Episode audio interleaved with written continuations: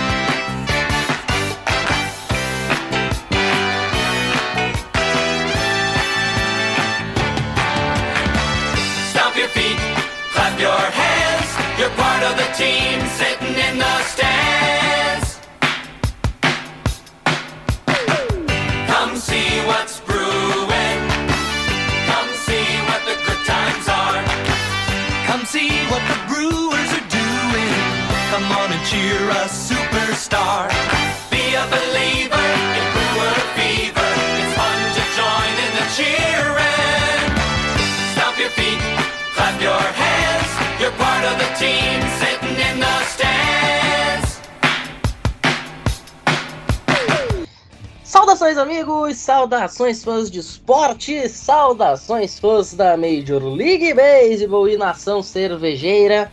Que grande prazer, que grande alegria, que grande satisfação! Estamos chegando mais uma semana com o meu, o seu e o nosso Brilteco para falar de Milwaukee Brewers mais uma vez. Hoje, para falar de Brewers sem falar de Brewers. Eu explico.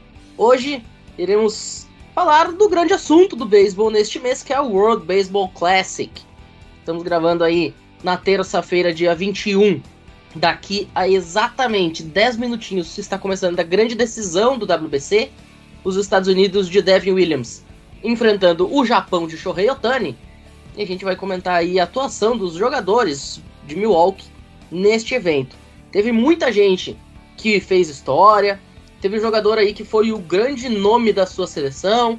Teve outros que praticamente não entraram em campo. A gente vai debater tudo o que aconteceu com os representantes dos cervejeiros no Campeonato Mundial. Estou aqui novamente com o Rodrigo Fidalgo, só para variar um pouquinho. Dalgo, muito boa noite. De Sal Frelick a Ravi Guerra, de Joel Payamps a Robert Stock.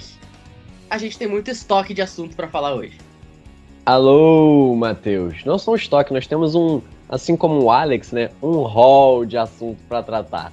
Assim como a gente fica feliz quando os nossos times de futebol têm alguém convocado para a seleção, eu posso falar porque disso o Botafogo pode se orgulhar. A gente também fica feliz quando alguém do Brewers vai para sua devida seleção. E eu acho que antes de qualquer coisa, o saldo é completamente positivo. Acho que os nossos jogadores foram lá, fizeram a parte deles, jogaram muito bem. Ainda tem o Devin Williams, talvez a gente possa ter até um campeão no, no nosso time. Então é algo para se orgulhar mesmo. A gente fica muito feliz. Ainda mais o Urias, que, cara, a gente ficou naquela expectativa, os nossos pensamentos de em que posição que o Urias vai jogar, será que o Urias vai ser bom esse ano? E já começar desse jeito que ele foi nesse WBC, é um indicativo muito bom pra gente do que pode ser a temporada. Então, acho que o saldo é muito positivo e felicidade pra gente que, que conseguiu continuar vendo os nossos amados no WBC, num evento gigantesco, importantíssimo e que, pô, que evento, que evento, Matheus. Já que a gente tá nesse clima, vamos agora falar então desses jogadores e vai ser realmente muito hard a gente conseguir fazer isso em apenas 30 minutos, mas a gente vai tentar. Pra quem não sacou a piadinha, Matt Hardy jogou na seleção da, do Panamá. Mas é isso, antes de a gente entrar nessa guerra, a gente faz bloquinho de recados, né? Tem aquele recadinho básico. E na volta vamos lutar contra o tempo, assim como os bravos guerreiros, né? Como Abraham Toro lutou no meio da arena para tentar classificar o Canadá e não conseguiu. A gente já volta, não saiam daí.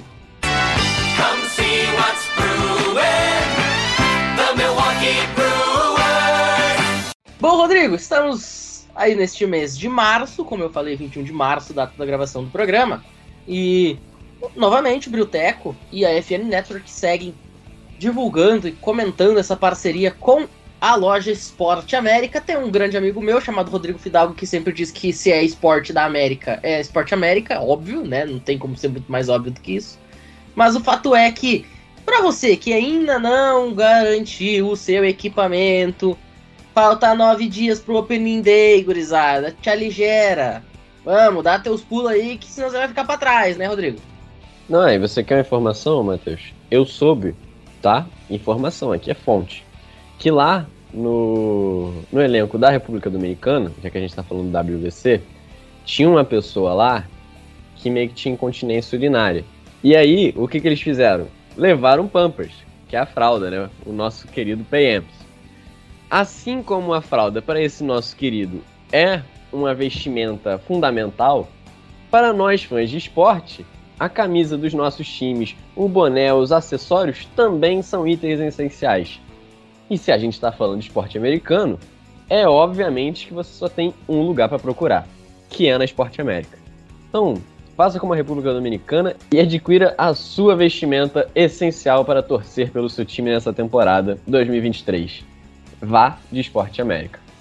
Como de praxe, o link da loja estará na descrição do episódio e vocês podem, além de ficar muito bonitos no Opening Day da MLB, chegar ali ostentando os playoffs da NHL e da NBA, chegar no draft. Gente, você já pensou você comprar o boné do teu time, que teu time vai usar no draft? E aí quando o prospecto for escolhido lá, with the first overall pick in the 2023 NFL Draft, the insira o nome do time, que no caso vai ser o Carolina Panthers Select, e aí você pega e ah! Aí ó. Quem não quer fazer um negócio desse? Então vai lá, Loja Esporte América, e ajude a gente também a ganhar dinheiro, porque ninguém é de ferro e o Brilteco também vai se beneficiar com isso. Fechado? Então, dito isso, depois de mais um Brewer Fever, a gente está de volta para falar de WBC. Não saiam daí. Come see what's brewing. The Milwaukee Brewers. Rodrigo, a gente sabe que o grande arremesso do Devin Williams, ele é inspirado no anime do Avatar, né, que é o Airbender lá. E fato é que chegaram na grande decisão os dois times que têm os grandes avatares da competição, né? Os caras assim que você olha, os jogadores modelo, seriam certamente Shohei Otani, Mike Trout e companhia limitada. Mas é inegável dizer que, por exemplo, o Trout ficou devendo, na minha opinião. O Shohei Otani foi importantíssimo, fundamental, mas o Trout ficou devendo. Quem não ficou devendo pelo lado americano foi o Devin Williams. O Devin Williams, toda vez que foi chamado à ação, correspondeu, inclusive naquele jogo pra lá de complicado contra a Venezuela, que os Estados Unidos só conseguiram vencer com o Grand Slam do Trey Turner na oitava entrada, estava sendo eliminado ali pela seleção venezuelana, e o Devin Williams ele teve um papel muito importante, né, porque ele entrou como reliever, não entrou como closer, mas entrou como reliever e conseguiu segurar as pontas, né? Não, exatamente, eu acho que é até bom a gente já começar pelo, pelo Devin, obviamente por causa do, do foco da final hoje, mas também que o time de pitchers dos Estados Unidos foi muito questionado durante esse WBC. Os pitchers que começavam o jogo tomavam várias corridas, o bullpen em diversos momentos deixou a desejar mesmo, e quem estava segurando a rédea ali era o Devin Williams e o Presley, porque são os dois melhores pitchers do time mesmo. Porque, pô, tu vai botar o Wayne, sei lá, com, com 41 anos de idade, o cara, acho que de não sei quantas bolinhas, ele só arremessou três acima de 90 milhas por hora. Não tem como um cara desse, né? Então, o Devin Williams, cara, ele é fenomenal e a gente tem que exaltar aqui a transmissão que a Band Esportes fez. E nesse jogo, o André Rienzo estava comentando. Então, a gente que tá aqui, que nunca jogou e que nunca vai jogar no nível que o André Rienzo chegou a jogar, ter um cara desse comentando e ele falando as coisas dá uma outra percepção.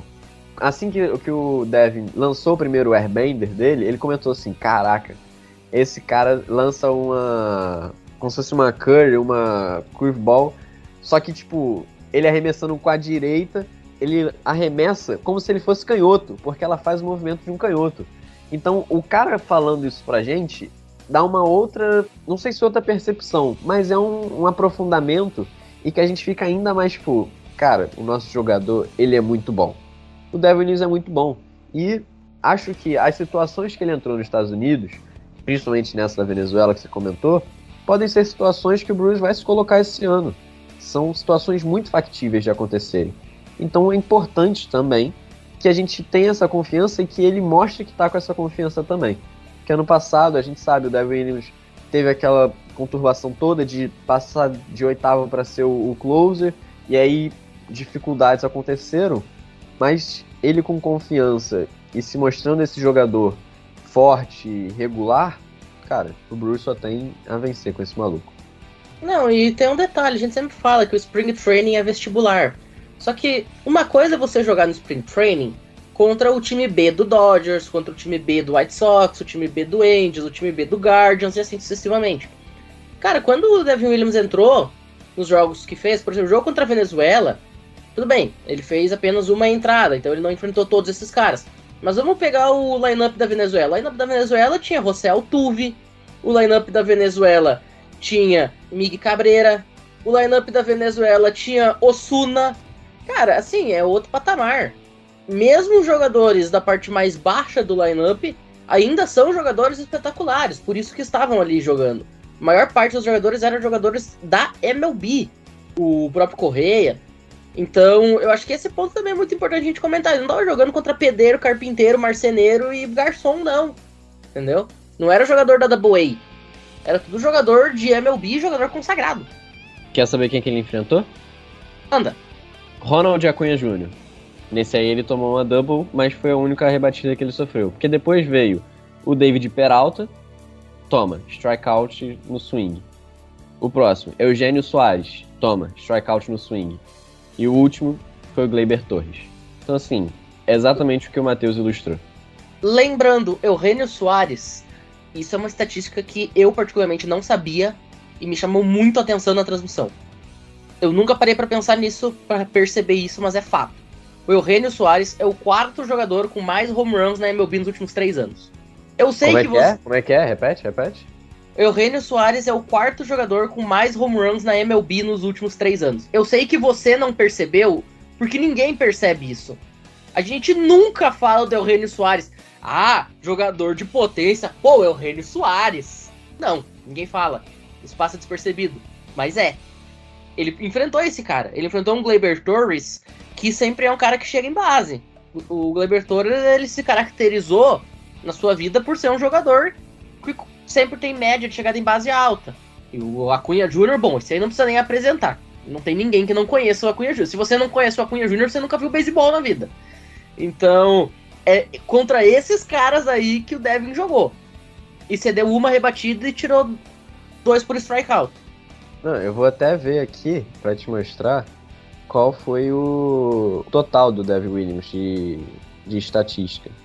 Teve três jogos, jogou duas entradas e um terço, ele- ou seja, ele enfrentou sete jogadores, porque ele só cedeu uma rebatida para sete jogadores. Não tomou nenhuma corrida, não teve erro, não teve home run, não cedeu walk, teve quatro strikeouts, ou seja, de sete caras que ele enfrentou, strikeou quatro. Tá bom pra você? De whip, ele teve 0.43 e de média 12,5. E ainda tem o jogo de hoje. Detalhe: 0,43 de whip. Whip, pra quem não sabe, significa literalmente walks and hits per inning pitch. O que isso significa? É o número de walk rebatida que um arremessador cede a cada entrada completa que ele joga. Um cara ter 0,43 significa que ele colocaria um cara em base, seja por hit ou por walk, a cada duas entradas. Porque é menos do que meio. Se fosse meio cravado 0,50, ele estaria colocando um cara em base a cada duas entradas.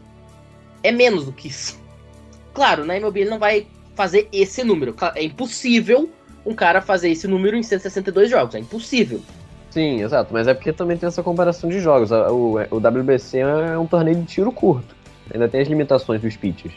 Obviamente que ele não vai ser pego nessas limitações de 50 arremessos em um jogo. Mas, independente disso, essas estatísticas, a cautela dele, a frieza, são coisas que a gente com certeza espera ver na, na temporada desse ano. Mas assim, não, não tá proibido, por exemplo, ele fazer um whip de 1,43. É um número que pro Devin Williams hoje não é nada fora do- normal, pô. Um whip de 1,43, ainda mais jogando de closer. Porque a gente sabe, cara, closer, ele tem um caminho entre aspas e muitas aspas facilitado pra ter strikeout. Por quê? Porque o jogador que tá no ataque, ele vai tentar swingar. Cara não vai ficar ali stance, indo pro walk, sabendo que o time dele tá perdendo e de repente já tem um eliminado na nona, ele precisa chegar em base. Então, nesse ponto, entre aspas, vou frisar novamente, o closer tem um caminho facilitado para retirar o jogador. Mas também tem o outro lado. O closer, ele é o cara que ele não pode errar. Momento que ele errou, o jogo foi pro espaço. Então, por isso que eu digo, hoje o Devin ele se coloca num patamar que lhe permite sonhar com um whip de 1.40, lhe permite sonhar, de repente, de fechar um ano com 30 de 32 em save situation. Não vou nem colocar 100% de aproveitamento, porque isso é irreal, tá? Não existe um pitcher ter lá 30 situações de save e fazer as 30. Cara, nem o Mariano Rivera fazia isso. O Mariano Rivera é o maior fechador da história da MLB? Mas assim, se ele fizer, por exemplo, 29 de 32, 27 de 30, são números muito bons, tá? E que não tá proibido o Devin Williams fazer. E, gente, ele ainda é uma criança na MLB. Não se esqueçam disso.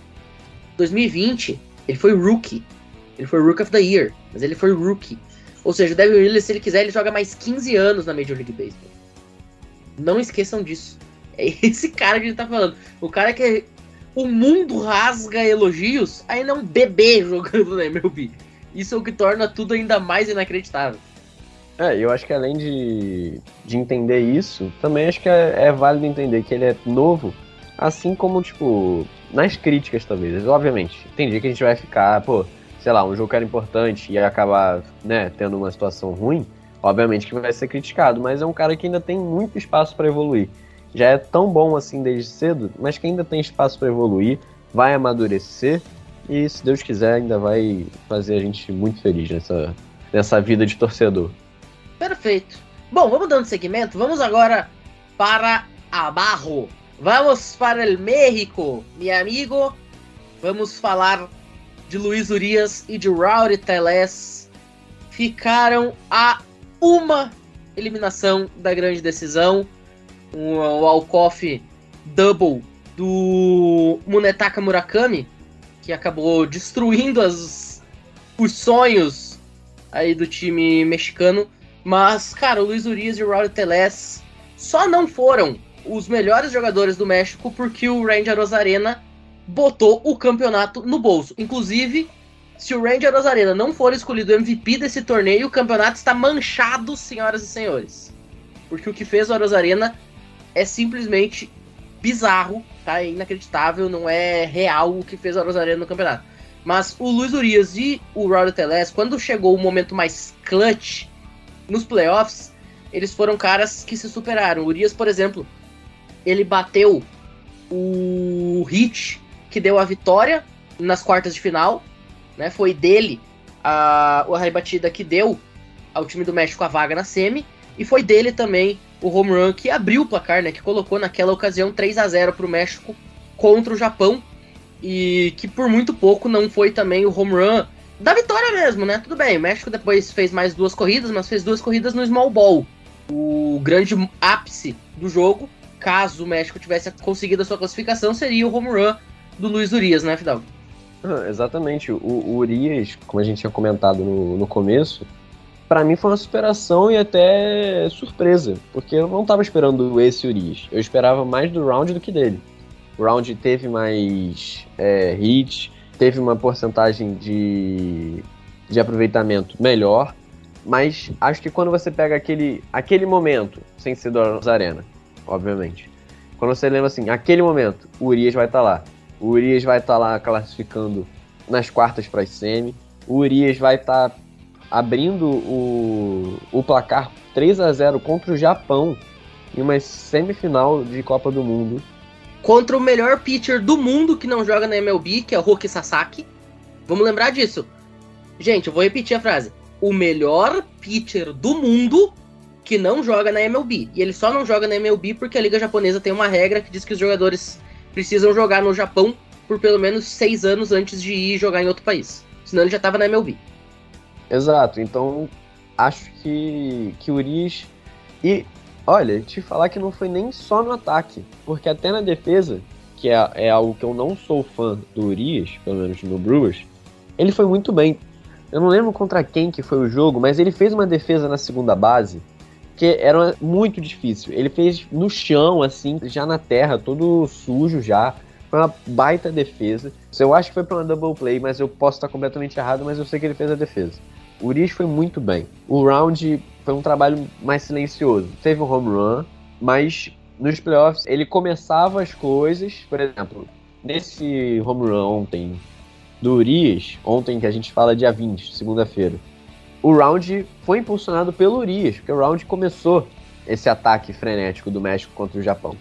Então, essa dupla, muito legal de ver e que talvez, sei lá, um dia que tiver alguém ali, ah, Urias, faz aí a segunda base, joga hoje na segunda base. E essa química entre Urias e Round pode ser criada, muito interessante. Eu, eu me surpreendi bastante com o Urias e a depender do jogo hoje aí do, do Devin, eu, o Matheus tem outra opinião, mas para mim, o Urias, é, por enquanto, até o jogo de hoje, é o destaque do Bruce no WBC. É, o Urias ele tem a seu favor o detalhe de ter conseguido chegar longe e ele ter sido responsável pelo time ter chegado longe. Eu só acho que ele não é o número um, porque tem um outro cara que eu considero que foi ainda mais importante pro time dele. Mas a gente chega lá. Agora, a grande decepção desse World Baseball Classic foi a seleção da República Dominicana, que tinha como representantes do Milwaukee Brewers o William Adams e o Joel Payamps. E, cara, eu ainda não entendi como é que a República Dominicana, com um lineup que contava com Jeremy Penha, com Julio Rodrigues, o próprio Adams que estava no banco, tá? Tava no banco. Contava ainda com jogadores como Juan Soto, Manny Machado, Teoscar Hernandez, Rafael Devers, Wander Franco, Sandy Alcântara arremessando. Esse time não passou da primeira fase. Não passou da fase de grupos. Foi derrotado por Porto Rico no jogo que precisava vencer para ter uma chance de classificação e acabou voltando para casa mais cedo. Cara, antes de mais nada, como explicar esse vexame da República Dominicana? E o Adams ele não teve grandes chances de jogar, até porque eu acho, sincera e honestamente, não é pelo fato de eu ser fã do Adams, eu acho ele mais jogador do que o Jeremy Penha, mas por algum motivo acharam que o Jeremy Penha tinha que ser o titular, paciência. O Adams acabou ficando no banco. Feito World Series, o Matheus. E o Payamps, bom, o Payamps é o Payamps, né? Ele estava no lugar dele, que era o banco mesmo. Eu não sei se eu consigo te dar uma opinião assim fantástica do porquê que essa República Dominicana vacilou. Eu não sei se era, sei lá, excesso de confiança dos caras que, tipo, pô, a gente é um timaço, sabe esse papo que a gente é um timaço, a gente vai resolver a hora que quiser. Acho que até que um pouco os Estados Unidos começou um pouco assim o torneio, que tipo, ah, pode mandar qualquer um aí que a gente ganha. E aí vamos ver que se tomar uma porrada hoje na final, eu acho que eles vão falar assim, pô, se a gente viesse com o time completo, a gente levava. E aí isso pode deixar os próximos WBCs mais interessantes. Lembrando, os Estados Unidos tomou uma porrada do México no segundo jogo. E a vitória na primeira rodada foi apertada. Eles só começaram a realmente jogar a bola no terceiro jogo. Não, e contra a Venezuela foi quase, filho. Foi quase. Se não fosse o Trey Turner, que agora passou a ser um, um maluco importantíssimo nesse time dos Estados Unidos, os Estados Unidos estava fora. Mas enfim. Então acho que pode ter passado isso aí pro, pela República Dominicana. Não lembro quem foi o jogador que comentou numa live, tipo, ah, eles estavam ontem bebendo em algum lugar, tipo. Foi o Big Papi, a lenda do Boston Red Sox, que foi campeão da World Series com o Red Sox naquele ano que o Sox saiu de um 0-3 para 4-3 na final da Liga Americana, Mariano Rivera espalhando a farofa e não sei o que. Que tem aquele filme é, Fever Pitch Sim. com a Drew Barrymore e o Jimmy Fallon. Foi o Big Papi. É, então, aí o pessoal, sabe, teve isso aí, que o pessoal saiu para beber um dia antes do jogo. Sei lá, foi bem estranho o que aconteceu com a República Dominicana. Acho que pode ter passado por isso, mas sei lá o que mais pode ter acontecido nesses bastidores.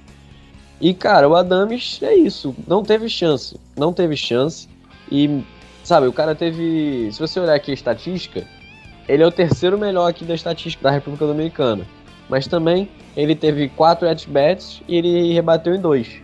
Sabe? Ele teve 500 de, de média. Ele foi 50%. Obviamente, esses números estão muito inflacionados pela quantidade de jogos e at-bats que ele teve. Mas não consigo nem falar que ele foi uma decepção, porque ele não jogou direito. Então, sabe?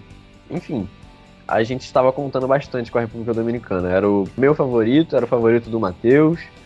Acho que a gente já tinha falado no Bruteco passado que eu tava torcendo por causa do Adames. É uma droga esse time. Mas aí pelo menos veio a Itália lá, os, os meus antecedentes, meus antepassados. Não sei se, se o Matheus tem na Itália também. Mas deixou a gente bastante feliz. E já toma aí esse gancho. A gente vai pegar o mar, né? O mar tem o quê? Tem sal. Então vamos embora falar. Andiamo Itália! Vamos para Roma! Forza! Forza Azzurra! Vamos agora para a Itália, meu grande amigo Rodrigo Fidalgo, para fechar esse primeiro bloco. Sal Frelick, ou Sal Frelick. Aí também eu falei quase um como um porto-riquenho. Meu italiano não brilhou dessa vez, mas ele e o Michele Vassalotti estavam representando a Esquadra Azzurra. E, cara, o Sal Frelick, na minha opinião, foi o melhor jogador da organização Milwaukee Brewers neste World Baseball Classic. Por que, senhoras e senhores do conselho? Porque se não fosse o Sal Frelick, a Itália tinha sido rebaixada. Com o Sal Frelick, a Itália não só passou de fase, mas deu um calor no Japão nas quartas de final. E assim, isso tudo passou diretamente por ele. Inclusive, eu até comentei no grupo nosso dos cervejeiros. Essa chave da Itália foi a chave mais louca da história do World Baseball Classic. Todos os times ficaram com duas vitórias e duas derrotas, tá? Só que o que, que acontece? O jogo que fechava a primeira fase era Itália, que naquela ocasião estava uma vitória e duas derrotas, e Holanda, que estava duas vitórias e uma derrota. Que foi outra decepção também a Holanda. Depois da República Dominicana, a Holanda foi a outra decepção do torneio. Não sei se foi desde que começou, mas sempre estava figurando entre os quatro melhores times no, no WBC. Exatamente. E detalhe, a Holanda vencendo aquele jogo, ela se classificava como primeiro do grupo e a Itália estaria rebaixada. Aí me vem o Salfrelli, que vai cinco vezes pro bastão, rebate em três, home run, RBI, não sei o que mais, destrói com o jogo, mete um OPS lá no céu, né? A gente tá falando de mar, né? Ele saiu do mar, foi pro céu e classifica o time da Itália. Isso sem falar que os outros jogos ele já havia sido importantíssimo. Sofrelic, inclusive, me corrija se eu estiver errado, mas se eu não me engano, Sofrelic foi o jogador com as melhores estatísticas ofensivas do time italiano. E assim, ah, é a Itália. Tudo bem, a Itália não tem um elenco, nossa, que coisa espetacular. O Riso, por exemplo, não foi, que era uma esperança da Itália, né? O Anthony Rizzo. O Vini Pasquantino não jogou assim, nossa, que coisa espetacular. Até porque é o Vini Pasquantino, a gente também não pode esperar muita coisa do Vini Pasquantino. Mas o cara que carregou o time italiano nas costas foi o Salfrelic. Então, por isso, por todo o conjunto da obra dele, na minha opinião, o Salfrelic foi o jogador mais importante da organização Milwaukee Brewers nesse World Baseball Classic. Sobre o Michele Vassalotti, não tenho o que falar. O cara praticamente não jogou. É um completo desconhecido. Sendo bem sincero, eu nunca vi um jogo do Michele Vassalotti na organização Milwaukee Brewers. E vocês sabem que eu sou o cara que cubre o Minor League aqui no Brilteco. Então, pô, se eu não conheço o cara é porque, né? Então é isso, gente. A gente não tem o que falar do Michele Vassalotti porque a gente não sabe o que falar dele. Ô, Matheus, eu acho que um argumento para poder ainda jogar mais a favor do, do South Relic é que dá para falar que o Urias e o Round estavam num elenco melhor, com mais estrelas e que chegou às quartas. A Itália, nesse grupo, não era favorita de nada. Não era favorita de nada. O que a Itália competia aqui era contra Taipei. E é isso. Quem que vai ser o rebaixado? É Taipei ou é a Itália?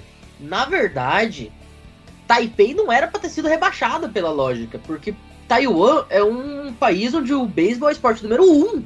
Exato. O rebaixamento de Taiwan, ou China Taipei, como vocês preferirem, foi na verdade uma grande surpresa, ninguém esperava. Inclusive já se fala que a gente tem que ter pena de quem cruzar o caminho de Taipei nas eliminatórias do próximo World Baseball Classic, que vai ser em 2026, que os caras vão atropelar. Então eu acho que isso dá ainda mais a dimensão do que foi essa campanha do time italiano. A Itália era a franca favorita a ser rebaixada. E seria, tá? E teria sido, se não fosse o Salfrelic. Esse é o ponto principal de toda a discussão para mim. Porque a Holanda, em tese, era para ser primeira da chave. Cuba era para brigar com Taipei pela segunda posição. Panamá e Itália era para brigar pelo rebaixamento. Vamos lembrar, o Panamá foi o time que ganhou do Brasil na eliminatória. tá? Então Panamá e Itália eram os times ali para disputar entre si no confronto direto quem caía. Isso, eram os piorzinhos. E aí, Taipei foi essa loucura aí que aconteceu, e até Taipei ganhou da Itália. Ganhou 11 a 7. Só que o que aconteceu? A Itália já começou ganhando de Cuba. Então, essa foi a primeira, tipo assim, caraca, Itália, caraca, ganhou de Cuba. E Cuba chegou até as quartas de final. Pela primeira vez, um elenco de Cuba teve jogador de MLB, tá? Isso nunca havia acontecido. Existe uma lei em Cuba que o cara que sai de Cuba é considerado um desertor, então ele não pode nunca mais voltar. Esse ano, eles deram uma afrouxada nisso aí para ver se conseguiam levar um elenco melhor. De fato, levaram, tanto é que ficaram pelo caminho nas semifinais, tudo bem, levaram uma rajada, uma surra de cinta dos Estados Unidos na semifinal, mas chegaram na semifinal. Então, a Itália já começou ganhando de Cuba, aí foi lá e perdeu o segundo jogo para para Taipei e perdeu o segundo jogo para Panamá, que foi um jogo muito mais parelho. Foi 2 a 0 Panamá, só com 12 hits no jogo todo. E vale lembrar, quem começou esse jogo para Itália foi o Vassalotti. e aí chegou no decisivo, a Itália foi lá e massacrou a Holanda. Eu tava vendo com a, com a Bia aqui, a gente tinha que sair.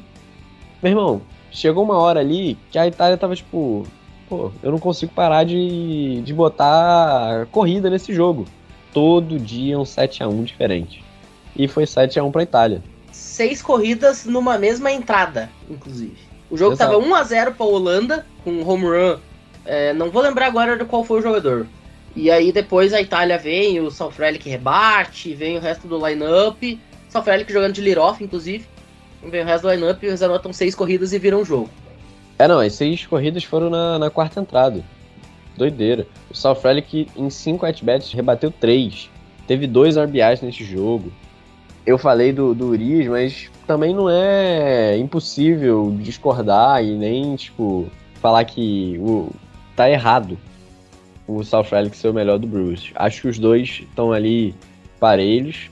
Acho que o Urias, por ter ido mais longe, ter os momentos que você vai, tipo, caraca, assim, isso ajuda e aí por isso eu acho que, que a Urias, mas também a narrativa e o contexto todo do South Relic. Eu só quero esse pessoal brilhando, o South Relic brilhando também, igual brilhou no Spring Training, brilhou no, no WBC. Tomara que continue assim. Bom, agora a gente faz uma rápida pausa. Na volta a gente vai falar das seleções menos midiáticas, mas que também tiveram representantes dos Brewers. É já já, não saiam daí.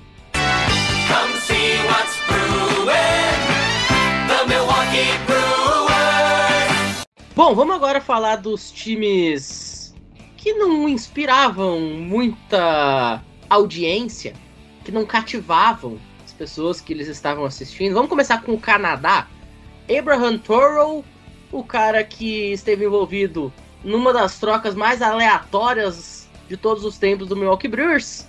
O time canadense não foi nem para lá nem para cá, não fez absolutamente nada no campeonato, só existiu. E o Abraham Toro fez exatamente a mesma coisa, só existiu. A melhor coisa do Canadá, quer dizer, a melhor não, tadinho. Mas a coisa que a gente mais soube, falou sobre o Canadá foi da lesão do Freeman, né? É, é isso. Porque, tipo assim, o Toro, ok, teve lá umas rebatidas, mas sabe? Bem, bem. Ah, é isso. Acho que é o touro no, em qualquer lugar, no, no Brewers também assim, ele. É, tá lá, entendeu? É isso. Não tem muito que falar do Abraham Toro. E assim como os próximos aí que a gente vai falar, também não tem muito o que falar. Já vou adiantar aqui de Israel.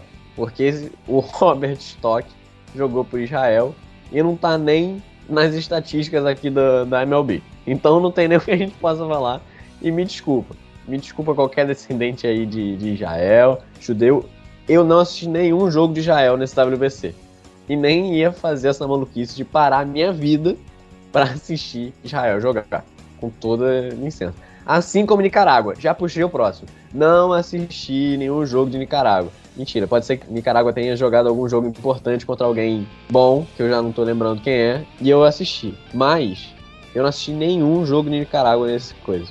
Eu acho que eu assisti Nicarágua e Venezuela um pouco. É, tudo bem. Mas, do mesmo jeito, Nicarágua conseguiu perder para Israel. Esses dois times tinham que se juntar e os dois serem rebaixados. Não tem. Sai, gente, sai, sai. O Brasil não tava nesse torneio pra Nicarágua tá. Ah, velho, pelo amor de Deus. Pior de tudo é que a gente perdeu exatamente pra Nicarágua a, repescagem. E a gente já tinha ganhado o primeiro jogo. E a gente já tinha ganhado. Inclusive, fica aqui a nossa crítica social ao fato de que o sistema do WBC ele coloca que os dois times mais bem ranqueados eles folgam na primeira rodada. Então o que, que aconteceu? O Panamá chegou para jogar com o Brasil com uma vitória. A Nicarágua chegou para jogar contra o Brasil com uma vitória e perdeu do Brasil. Aí ele foi jogar o repescagem. E a Nicarágua venceu dois jogos, final da repescagem contra o Brasil e entrou. O Panamá tinha ganhado um jogo, jogou com o Brasil, ganhou, entrou, duas vitórias. O Brasil chegou com duas vitórias para jogar contra o Panamá e a Nicarágua. E aí o Brasil perdeu esses dois jogos e o Brasil ficou fora. Ou seja, o Brasil com o mesmo número de vitórias ficou fora. Parabéns aos envolvidos. Mas é isso. Cara, eu, eu vou te dizer o seguinte: eu também não vi absolutamente coisíssima nenhuma de Israel. Eu não vi foi nada de Nicarágua. Eu não assisti nenhum inning da Austrália pra gente falar do Alex Hall. Realmente, nesse momento, a gente só tá fazendo menção a esses caras porque eles estão entre os jogadores do time. Porque. Pra não falar que eu não vi o jogo da Austrália, o máximo que eu vi era tipo assim, pô, esse time da Austrália aí tá surpreendendo.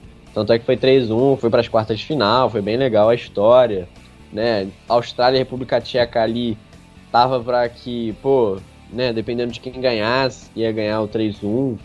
Enfim, ia ficar 2-2, mas, pô, com todo respeito, Austrália, foi tipo, né? Não tem como. Parabéns aí, Alex Hall. Você tá aqui nas estatísticas, tá bem tudo mais, mas não tem como. Dos times que restaram pra gente falar, os únicos dois que tiveram jogadores minimamente importantes foram o Panamá e Cuba. Cuba, como a gente falou, chegou até a semifinal. E isso passou diretamente pelo Alex Cláudio, que arremessou em alguns momentos dos jogos. Inclusive, no próprio jogo de semifinal com os Estados Unidos, ele esteve em campo.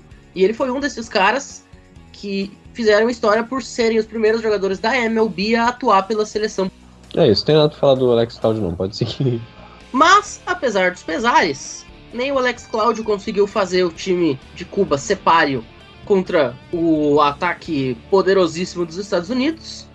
E algo similar aconteceu com o time do Panamá, que tinha Ravi Guerra e Matt Hardy, que ainda chegaram a fazer alguma graça durante a fase de grupos, mas também não conseguiu avançar para o mata-mata.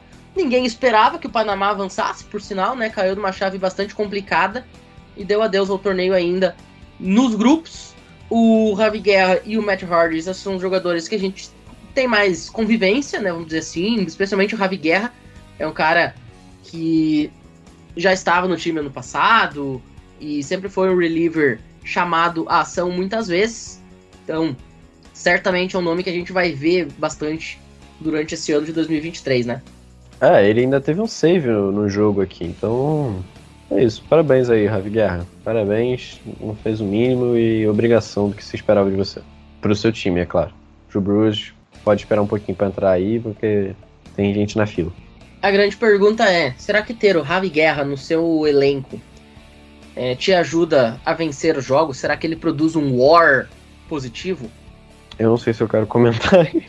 Pra quem não entendeu a piada, War em inglês é guerra e War também é uma estatística que é o Wins Above Replacement, que mede o número de vitórias que um determinado jogador dá ao seu time comparado a jogadores da mesma posição que ficam na média da liga. Vamos trocar em miúdos para fazer algum sentido isso que eu acabei de falar. Se você tem o Shohei Otani jogando como seu DH, quantos jogos ele consegue vencer, entre aspas, sozinho, pelo número de corridas e rebatidas que ele te dá, em relação a um DH normal da liga. Não é um DH específico, mas é a média. Então você pega lá os outros 29 times, você pega os caras que jogam de DH, você faz uma métrica, aí vamos dizer, ah, a média da liga é ponto 250 de betting average, ponto 500 de OBP e 650 de slugging. Ah, o Shohei Otani teve 273 de average, 540 de OBP e 700 de slug. Então ele foi acima da média da posição. Então quantas vitórias esse cara te dá mais, tá? É isso. É, essa é a piada. Inclusive aí vem ele. Inclusive, o homem está na tela neste momento com um batting average de apenas ponto .450 nesse World Baseball Classic. Cara, o Shohei Otani ser permitido que jogue beisebol é quase um crime. Mas é isso. Exato, permitir que ele exista entre humanos, quase um crime. Mas, eu não sei se o Ravi Guerra consegue ter o War, né? Tanto assim pra ser o suficiente. Mas eu tenho certeza que ele batalha como um espartano. Então, é isso.